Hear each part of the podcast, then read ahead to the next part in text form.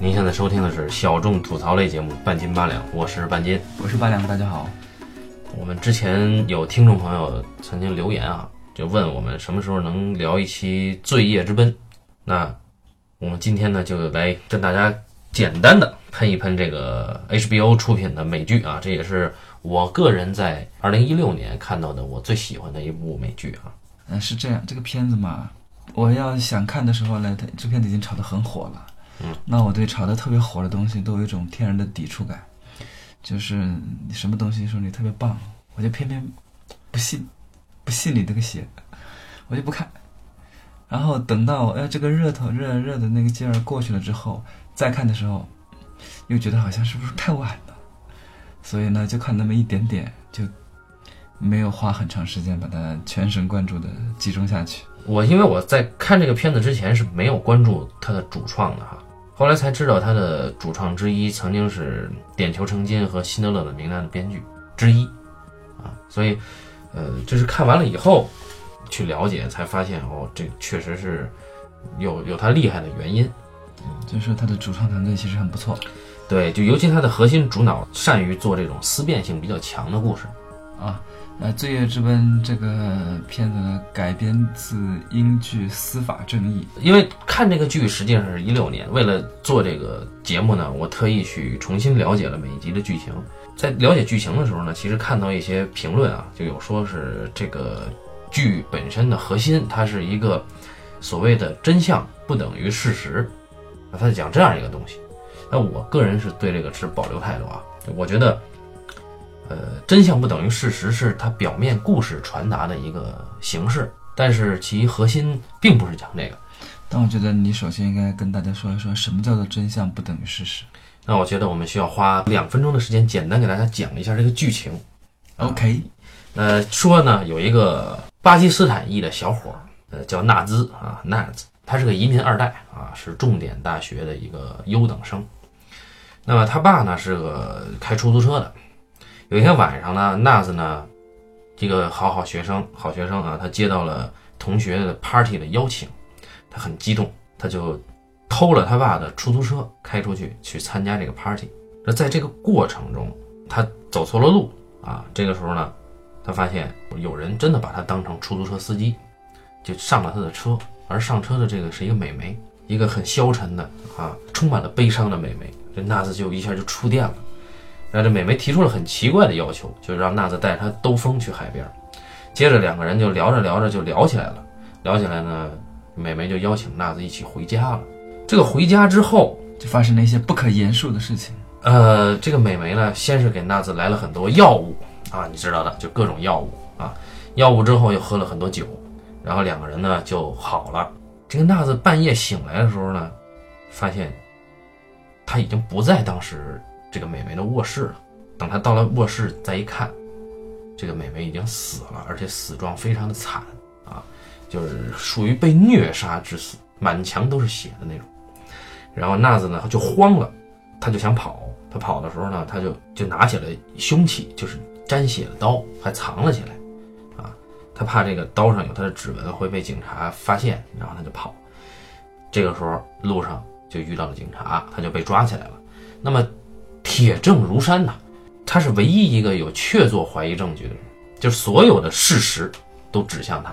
但是纳子他没有干这个事儿，然后在看守所那一夜呢。他邂逅了一个专门可以说是钻一点美国法律空子的一个蹩脚律师，啊，是由我们的著名的约翰特图罗先生扮演的。呃，这个律师一眼看上了纳兹，说我来帮你打这个官司。但是他一开始并不相信纳兹，他没有干这个事儿。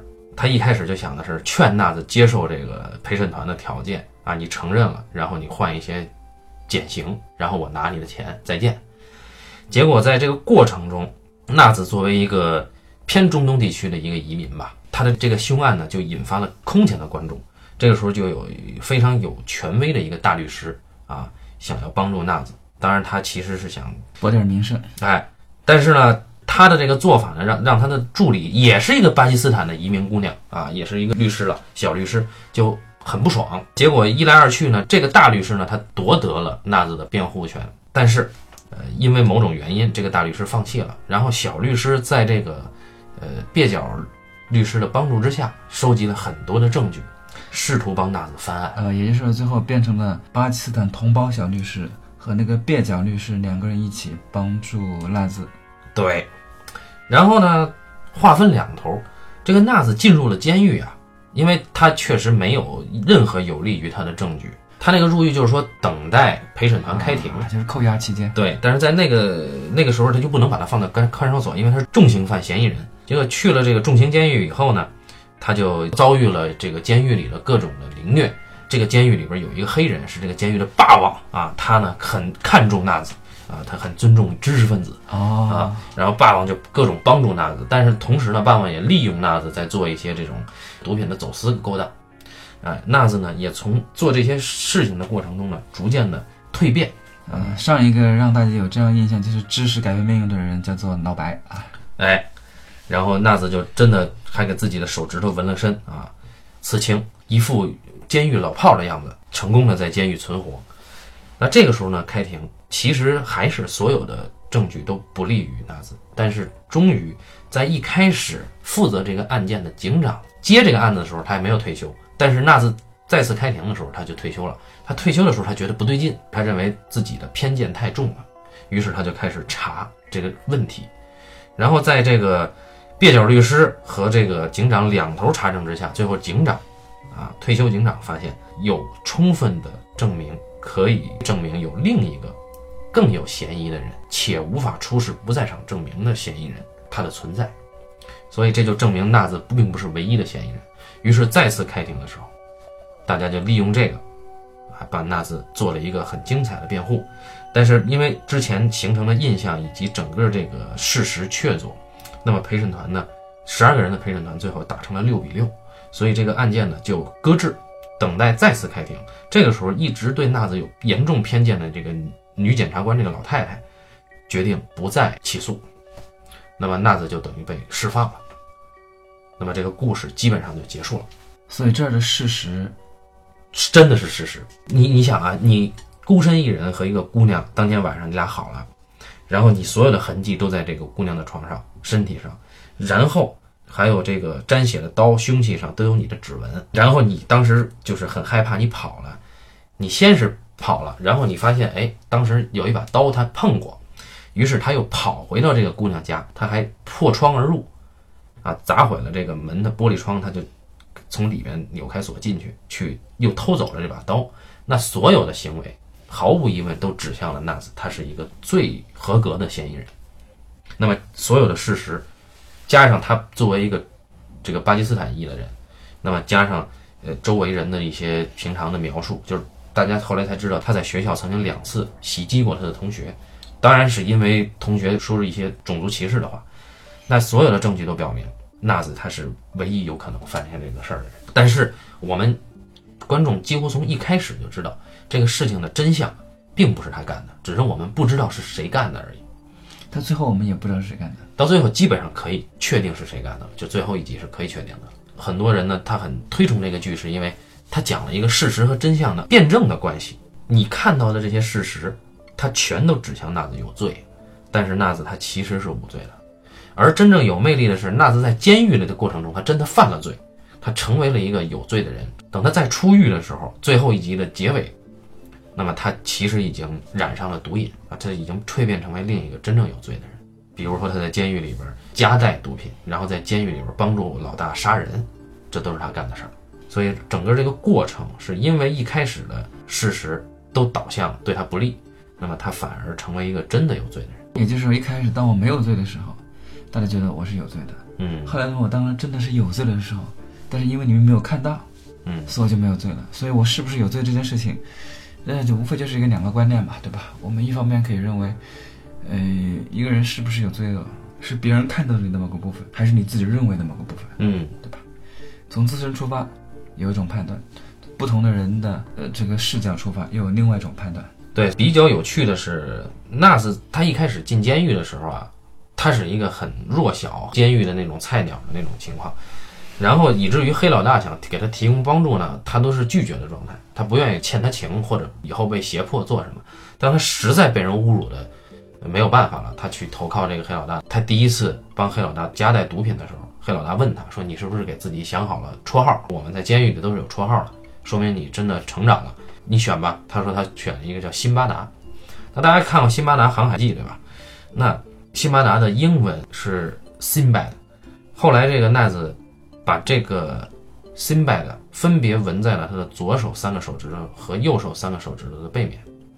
那么分开来看，一个是 sin 就是罪，嗯，一个是 bad 就是坏。坏，那个时候奈子真的认为自己是罪人。刚才提了这么多啊，就我没有反对，就是说大家有些观点认为它是真相和事实之间的一个辩证关系，但我觉得这个核心其实讲的是偏见和尊严的关系。就是我们看纳子他当天被立为怀疑对象的时候，成为嫌疑人的时候，有几个关键角色起到了极其重要的作用。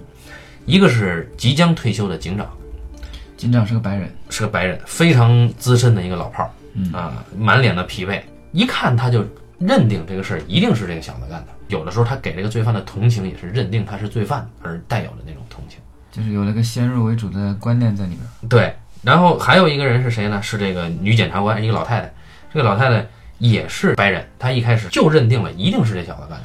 就是说，照这样的话，女检察官和老警长就是一样的人。那就等于这个案件就就没跑了嘛。然后我们看到这个死者就是这个美眉啊，她是个白人女性，呃，一个人住在一个别墅里边，挺中产的那种。后来才知道，她其实她母亲死了，她跟她继父关系很不好，那么她一个人住在这儿，呃，也有自己的财务问题等等等等。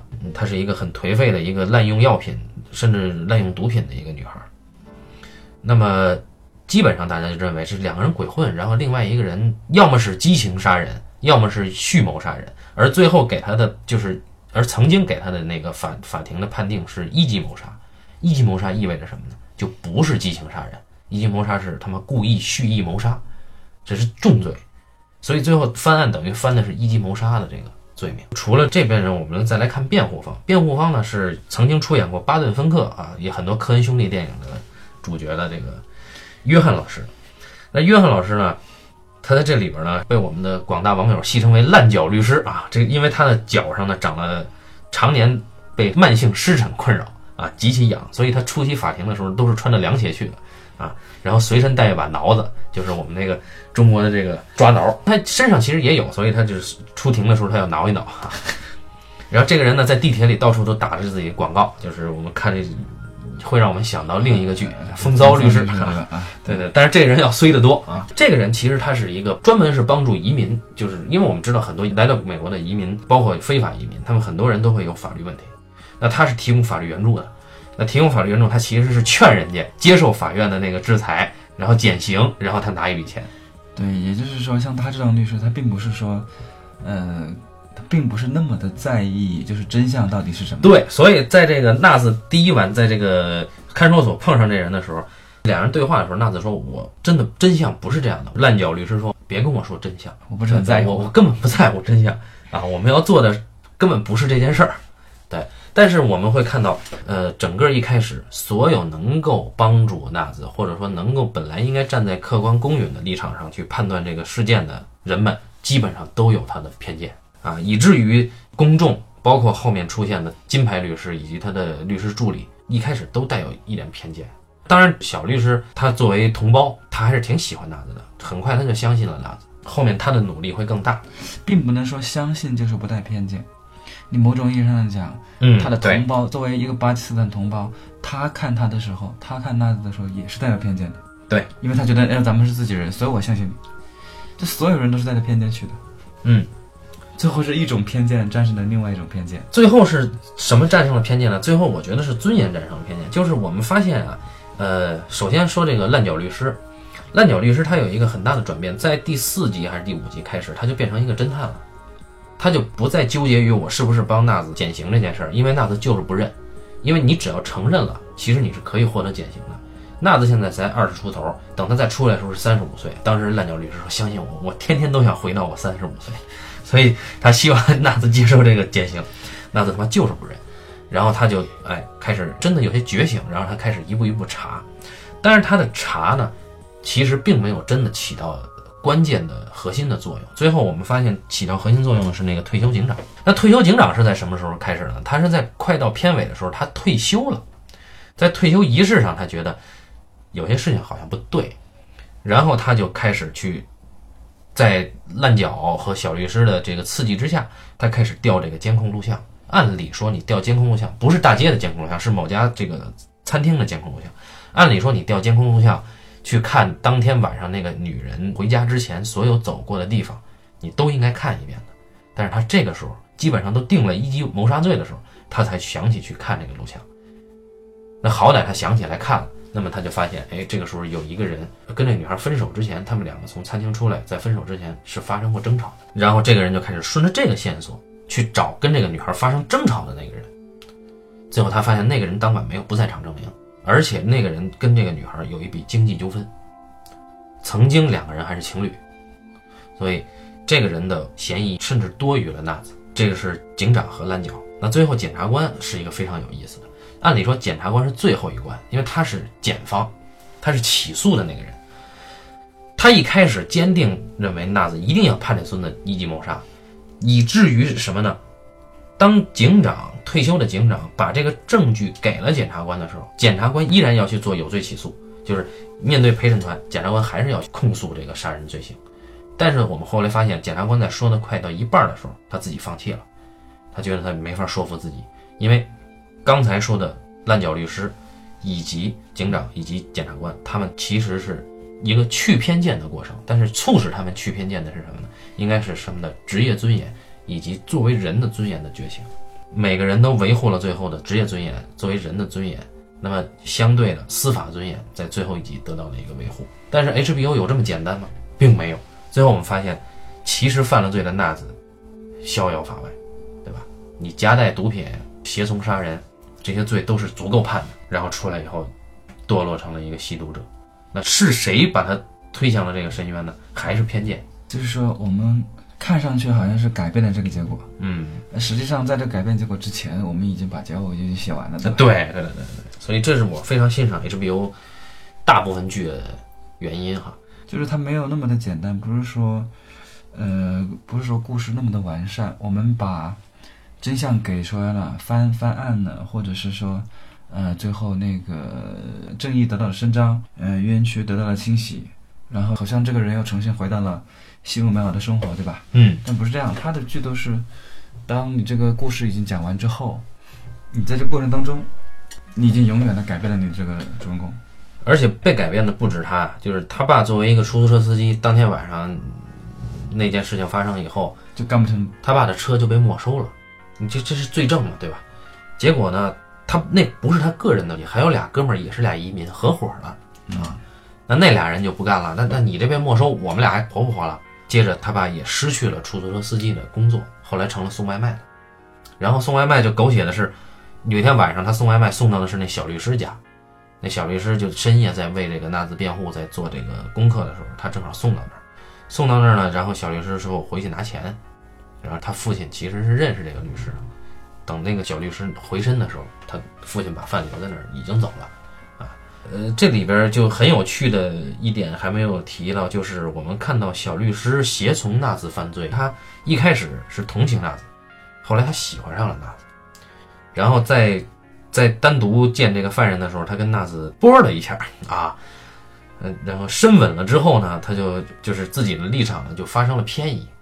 又是另一种偏见，然后接着呢，在帮纳子洗脱罪名之前，纳子利用这个律师再次探视的时候，让这个律师帮他带毒啊，带毒品进来，所以这个律师还真的同意了。当然后来有人就想利用这个小律师跟这个嫌疑人之间的这个波的这个录像，去向法官告发说，就是我们。这个辩护已经不成立了，我们要重审。这是烂脚律师的馊招哈。然后法官呢更鸡贼，法官说我们不重审，接下来转成你主辩啊。然后这就说到烂脚律师，烂脚律师呢，他我们刚才说了，他有常年的这个慢性湿疹困扰，真的很严重啊。然后他成功的解决了这个问题吗？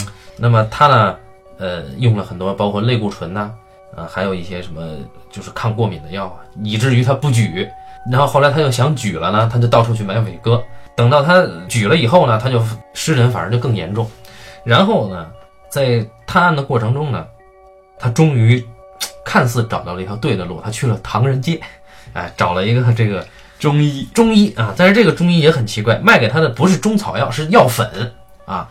然后呢，他就开始按照中医的疗法去去做，哎，一段时间以内真的好了。当时有那个，就像美国那个戒酒互助会一样，他有一个湿疹这个互助会互助会，对他坐在中间，第一次穿上了皮鞋啊，然后一副碾压众多病友的姿态啊，跟大家讲我是怎么治的。但是，当这个主辩护的权利转到他身上的时候，他一夜之间压力巨大，因为第二天是要做无罪辩护的，这失真又爆发，对，而且是超级严重，第二天连脸上都是就去了，对，其实是一种过敏的应激反应哈，这是最衰的一个姿态，做了无罪辩护啊，然后给大给纳子拉了六票，在最后这个烂脚律师他的辩护里面，其实有一段很重要的话，他对陪审团说，他说你们坐在这里哈是。要维护宪法赋予的权利，啊，就是用平等的态度，在合理的怀疑之下，证明自己清白的权利。这个律师最后有一个点题的，他说：“纳子是否有罪，源于我们的定义。那我们的定义是什么呢？我们的定义什么都不是，我们的定义是来自于我们怎么看这件事儿。那其实说白了就是偏见，啊，我们可以理解为偏见，就是偏见把纳子。”送向了深渊，但是偏见也有可能把纳兹再拉回来。呃，这里边有个细节，就是这个烂脚呢，它是皮肤病，它是过敏体质。然后在这个被害人的公寓里边，他是养了一只猫的。这个猫呢，被作为这个证物，呃，算是证物吧。他猫是留在那个公寓里，烂脚就把它送到了动物收容所。后来发现动物收容所不太合适，于是他良心发现，就把这个猫收留了。那尽管他过敏啊，他还是挣扎着去喂养这只猫。那么在这个过程里面，这个烂脚其实展现了他自己的一个生活处境，也是说明了为什么他是第一个尊严觉醒的人。就是他呢，其实跟他妻子离婚了，但是他收养了一个黑人男孩。那么他收养了这个黑人男孩，他一直供他上最好的学校。但是呢，他是一个很衰的人，因为我们知道美国的学校有那种。定期的一个让孩子的家长过来去讲这个职业规划，啊，介绍自己是干嘛的，然后他去介绍就很蹩脚，也很衰，儿子都挺没面子的，但是他依然无条件的爱着这个收养的儿子。那么他自己之所以去一大堆烂案子，是因为来钱快，能够支付这个儿子的抚养费。他是这样一个人。尽管这个翻出来，我是觉得这个律师有些刻意拔高，但是也是一种解释。听了你这么一说。那这个剧里面有个很有意思的地方，就是大家的偏见，嗯，最后都失败了，对吧？就是每个人，大家自己努力想要争取的东西，或者自己相信认定的东西，最后都没有成功。脑警长当然是相信纳兹是罪犯，对吧？嗯，也希望把他办成个铁案，失败了。对。然后这个娜子是想获得自由，结果他在监狱里面走了一圈，出来肯定也不会怎么自由。嗯。然后他那个家里边肯定也是搞砸了，对吧？搞砸了。然后这个律师呢，呃，想挣钱，估计也没挣到钱。想治好湿疹，最后还是没有治好。肯定最后还是穿凉鞋嘛。对，可烂脚最后肯定还是穿着凉鞋四处跑。但是猫还在啊。对，然后这个那个小律师肯定是做不成那个金牌律师的助理了。呃，开除了。对啊，肯定肯定要被开除啊！他这样捅了这么一滩娄子。然后至至于那个监狱里面那个黑黑道老大，监狱里面黑道老大还依然是他自己，还依然是他的。对对对。他的剧作非常的规整，就是在纳子刚入狱的时候，呃，马上就要有第一次审判，啊，开庭，然后监狱里的黑老大呢就派人送了一套衣服给纳子，意思就是说开庭的时候你不要穿你现在的这件监狱服装，因为这件衣服是什么呢？是一个正规的衬衫和领带啊，白衬衫和领带，然后纳子没有拿，结果开庭对他非常不利，后来他就问。然后这个老大就说：“说我之所以送你这件衣服是有意义的，就是你穿着橘红色的这个囚服，人们就会认定你是罪犯；如果你穿着白衬衫，人们会认定你是清白。那以至于后来就是第二次他跟那个老大发生了不快，然后老大又送送他白衬衫的时候，他没有穿，他穿的蓝衬衫。结果去到庭上开庭之前，烂脚马上就急了。烂烂脚说：你必须穿白衬衫，它是能给人清白的暗示的。所以烂脚把自己身上那件。”偏黄的白衬衫脱了下来，现场换了。那其实这些事情都是在讲偏见。然后在纳子最后一次辩护开庭的时候呢，呃，他们两个好像做了一次深度的告别，就是两个人各自吸毒啊，然后细致读俩人就聊上了。黑老大的意思就是说，其实你是一个非常完美的存在，就是他首先表达了对知识分子的敬仰啊，然后呢又发现了他的犯罪天赋实在是不可限量。其实感觉黑老大知道他不会再回来啊，但是那一段对话，我们才真正感觉到所谓的惺惺相惜的情感在的。然后走的时候。纳子回头看黑道老大，黑道老大并没有理他，是自己继续打沙袋，因为他曾经是个拳击手。这么一看呢，这里面最没有偏见的就是黑老大了。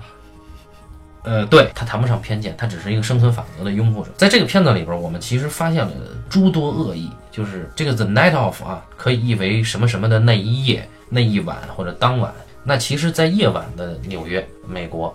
是有很多的恶意存在的，比如说第一集里边，娜子跟这个美眉回家的时候，在美眉的别墅门口路过了两个黑人，两个黑人一看见娜子就说了一些侮辱这个阿拉伯种族的话，然后险些动手。再比如娜子刚刚去了监狱，那么所有的恶意都涌向他啊，那包括陪审团、包括法庭、包括检方、警长，其实对娜子都有各种各样或多或少的偏见，以至于恶意。那么后来翻出来说，纳子他并不是一个纯良的好学生，因为他在学校曾经两次攻击同学。当然，我们也知道他攻击同学是因为同学侮辱他的种族啊，种族歧视的这种言论。所以，我们看在美国，即便你是黑人，依然可以侮辱阿拉伯人。那么今天我们看这个川普老师上台以后啊，这个移民政策，移民政策出台了，其实我们聊这个节目也是挺应景的，也真的不知道他这个移民政策会带来什么样的后果。最直接的后果就是一次别离的导演他不能来参加奥斯卡奖。然后这里要提一提的是，这个片子的演员啊，演纳子的父亲，一个出租车司机的这个人啊，是一次别离里的纳德啊啊是吗？对对对对对。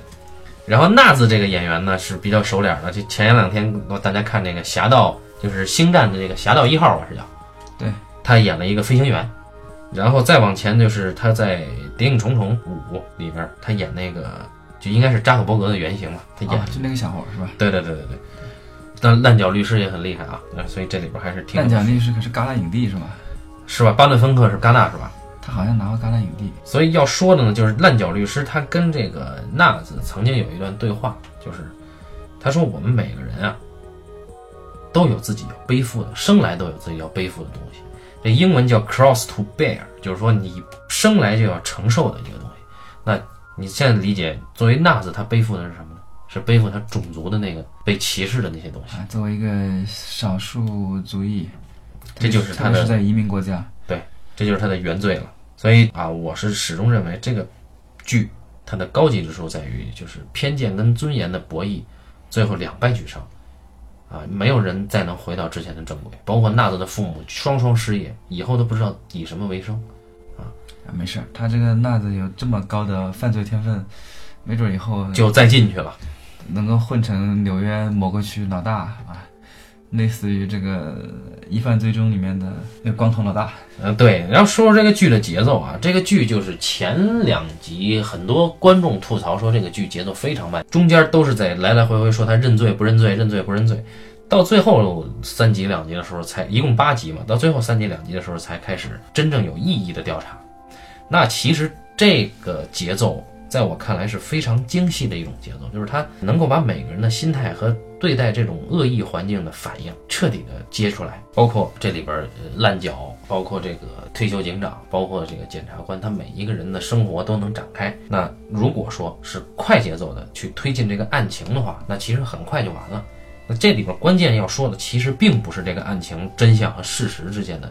冲突，而是这个案情背后每一个人他的观念的偏差，这个东西才是最关键的。所以 HBO 这个剧啊，呃，说中译名叫《罪业之奔》啊，奔跑的奔。那其实现在看来，就是这种翻译有些多余。那么这个剧本身呢，它就提供了一种呃辩证的角度，表层是真相和事实的辩证，核心是偏见跟尊严的辩证。那么我们知道，这个你要想去掉偏见，首先你要做到理解。那只有理解，你才能够谈到尊重。所以这里面每一个人他蜕变的过程，都是从理解到尊重，最后才到捍卫自己的职业尊严，捍卫所谓的司法尊严。当然，HBO 的高级之处在于什么东西都回不去了啊，这个是我比较欣赏的。那么这个剧呢，其实是个短剧了，基本上呢也也不会占用大家太长时间，还是推荐大家呢去看一看这个剧原剧啊。对我是一定会把它补完的。那关于这个剧本身呢，我们要聊的基本上能想到的就这些啊。嗯，按理说如果从细节上讨论的话，会更丰富一些。但是呢，毕竟这次是以介绍为主，还是希望大家去看。感谢大家收听这一期的半斤八两，咱们下期再见。拜拜。